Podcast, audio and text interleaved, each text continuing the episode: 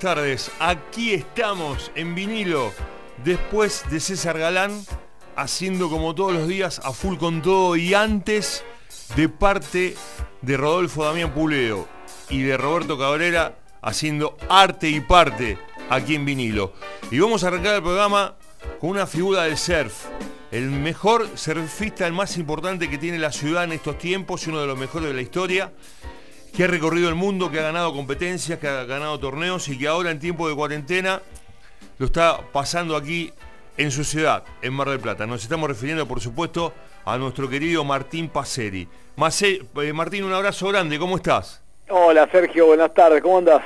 Bien, muy bien. El placer de saludarte, Martín. Y lo primero que quiero preguntarte, un hombre como vos que ha recorrido el mundo y que siempre está de viaje, muy poco en el año podés estar aquí. ¿Cómo te sentís en estos tiempos de cuarentena donde tenés que estar en casa y esperando, por supuesto, que termine la pandemia?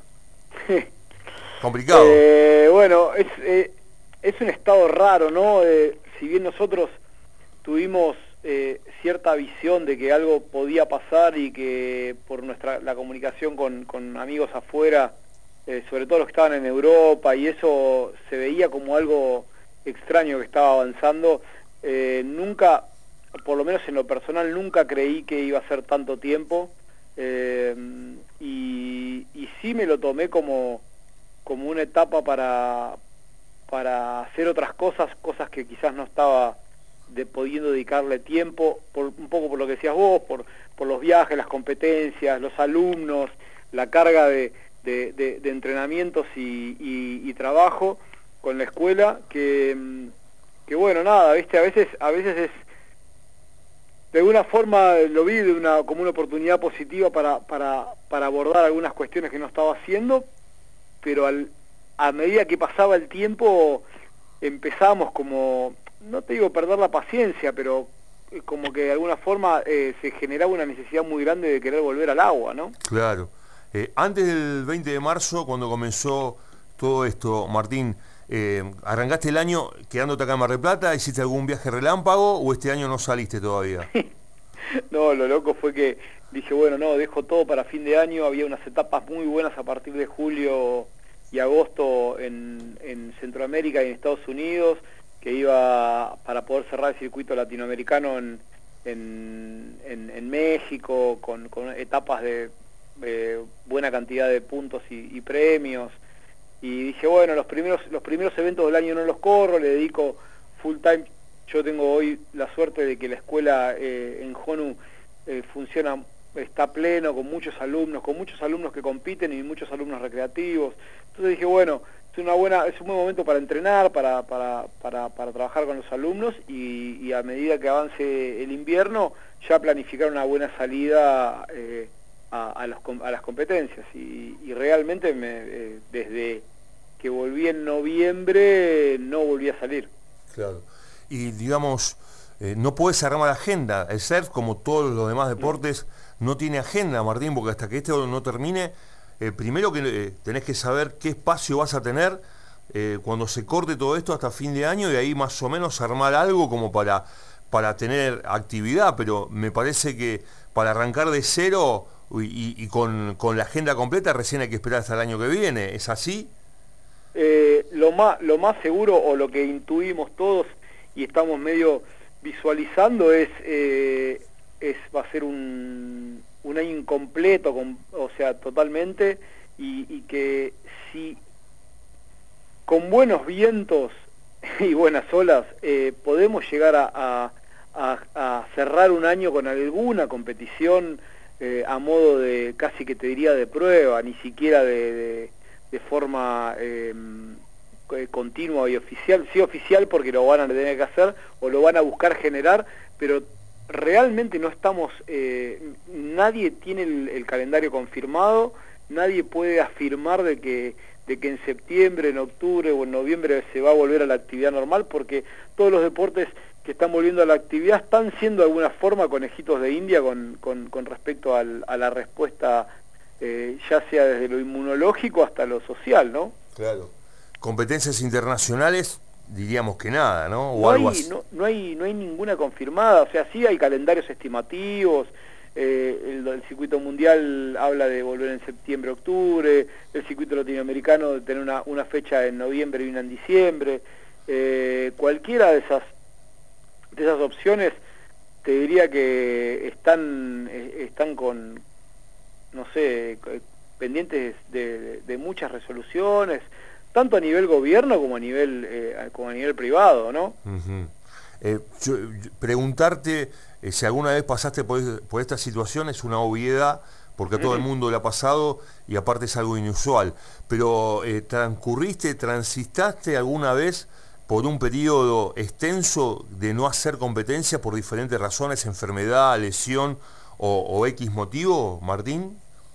Eh, sí, sí de, competir, eh, lo máximo que estuve sin competir fueron entre tres y cuatro meses eh, por lesión, pero una lesión que realmente me iba a llevar todo el año y que me recuperé muy rápido pero nunca dejé de, estar al aire libre, de entrenar, eh, si bien cuando fue en el 2004 cuando me corté los ligamentos de la rodilla, las primeras dos semanas lo único que hacía era ir a kinesiología y, generar un poquito de movilidad, pero ya en la segunda semana me metí al agua a caminar por la orilla, eh, hacía ejercicios en la arena, o sea, lo que nunca, lo que nunca nos pasó, nunca me pasó, eh, fue estar, digamos, eh, en, casa tantos días sin salir, ¿no? Y sin saber cuándo vamos a poder retomar eh, la vida al aire libre. ¿Y, cómo, cómo, lo llevas en el día a día? Eh, ¿Haces todo movimiento físico? ¿Tenés una rutina? Sé que tu hijo también está al lado tuyo en, este sentido, pero ¿cómo, cómo manejás estos tiempos? sobre todo si tenés espacio físico en tu casa para poder estar en movimiento, digamos. Mm. Mirá, tengo, tengo un departamento muy chiquito eh, con, un, con un living cargado de muebles, pero igual así pusimos un, eh, dos planchas de, uno por uno de, goma de tatami donde entrenamos todos los días. Eh, también utilizo la terraza del edificio una o dos veces al día, donde también armé, gracias al apoyo de Honu, de Honovich que me dio tatami, me dio elementos para entrenar y todo, para poder tener eh, digamos, eh, un espacio donde todos los días entreno una, o una, dos y hasta tres veces por día.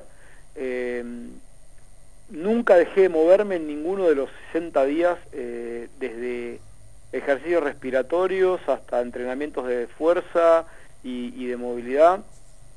en lo único que, pensamos de alguna forma es en mantenernos activos, en mantenernos con, con, una buena con, una buena movilidad, sobre todo porque la tendencia es, es, que al estar en tu casa eh, tu movilidad se reduce y esa reducción de la movilidad puede generar un montón de, problemas, ¿no?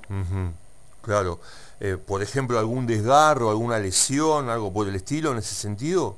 Y ahora, mira, venía, venía, venía súper golpeado de estar entrenando muy fuerte eh, hasta, eh, golpeado en todo sentido, de golpes y de, y de cansado, y de alguna forma me sirvió para recuperar algunas lesiones que traía, traía los hombros muy, muy, muy molestos, eh, una lesión en la espalda que yo tengo eh, desde, hace mucho, tengo tres hernias de disco, pero hay una que cuando, cuando, se me, cuando me aprieta me deja, me, no me deja ni respirar a veces, y y bueno, nada, me ayudó mucho a poder laburar, laburar la movilidad y la flexibilidad como no lo estaba trabajando anteriormente, eh, y también generar un poquito de conciencia con respecto a esas cosas y todo, pero, pero lo, lo que estamos priorizando y sobre todo, bueno, con, con Tiago y, y Zoe que entrenamos todos los días, Tiago eh, surfea en su cabeza y en su, en su visualizaciones en toda la casa, va haciendo maniobras por toda la casa y, en la terraza. Y, yo creo, y es lo que también recomiendo, ¿no? Es, mantenerse activo, saludable y, bien, y bien firme para que cuando nos toque volver, eh, evitar la posible lesión, porque, a ver, va a ser inevitable que las cargas de entrenamiento eh, que hoy estamos teniendo no son las las que estábamos, las que teníamos antes. las que estaban acostumbrados. Cuando queramos volver al agua desesperados nos puede llegar a generar quizás eh, eso una lesión. Claro, que no estás acostumbrado. A lo mejor podés hacer con toda la voluntad la mejor exigencia, el mejor trabajo posible, pero no es lo mismo. Lo sabemos, Martín, que no es lo mismo trabajar en tu casa que trabajar en los lugares de entrenamiento, con exigencias. Además, el cuerpo me parece que está acostumbrado a un voltaje en el día a día cuando estás en plena competencia que no es el mismo que tenés ahora. Esto es, así, ¿verdad? Sí, sí. Sí, mira, principios básicos de, nuestro, de nuestras actividades, eh, desde el entrenamiento en tierra de arrancar, frenar y saltar, ya en tu casa es muy difícil eh, recrearlo. Después, eh, con, con, las cargas de, de, lo que son la natación, que nosotros solemos en una sesión de surf y hacemos dos y hasta tres por día, remar entre 2.000 y 3.000 metros por cada sesión, imagínate que eh, tengo tendría que estar todo el día con las gomitas, bueno, igual estoy todo el día, pues las tengo, paso por las gomitas, que las tengo colgadas en escalera y le doy un rato, sigo y, como como tratando de no de, no parar. Eh, pero sí las, las cargas no son las mismas. Eh, y, y, se va a sentir de alguna forma en la vuelta a la, a la actividad pero bueno la idea es que se sienta lo menos posible y que volvamos eh, dentro de nuestras dentro nuestro alcance lo más fuertes y lo más flexibles y, digamos y, firmes posible no Estamos charlando con Martín Paceri, es un gusto y un lujo que nos damos aquí en la radio.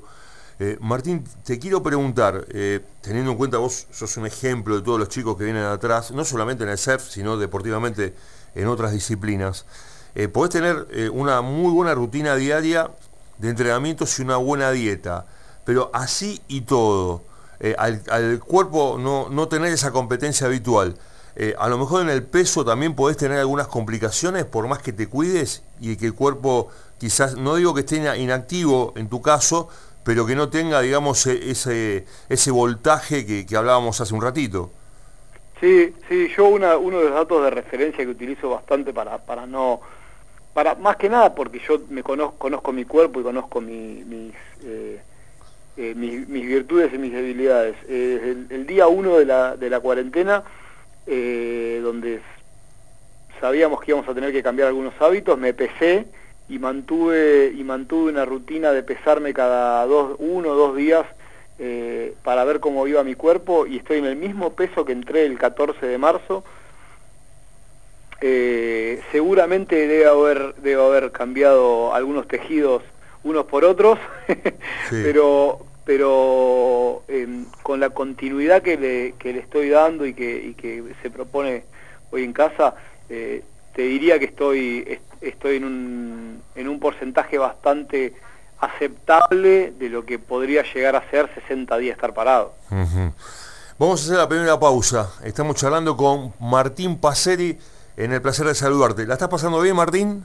Sí, genial, Sergio, y realmente te agradezco esta oportunidad. No, por favor. Hacemos la primera pausa y enseguida seguimos charlando con Martín Paceri estos temas apasionantes del surf, del deporte y de todo lo que se viene. La seguimos después de esta pausa.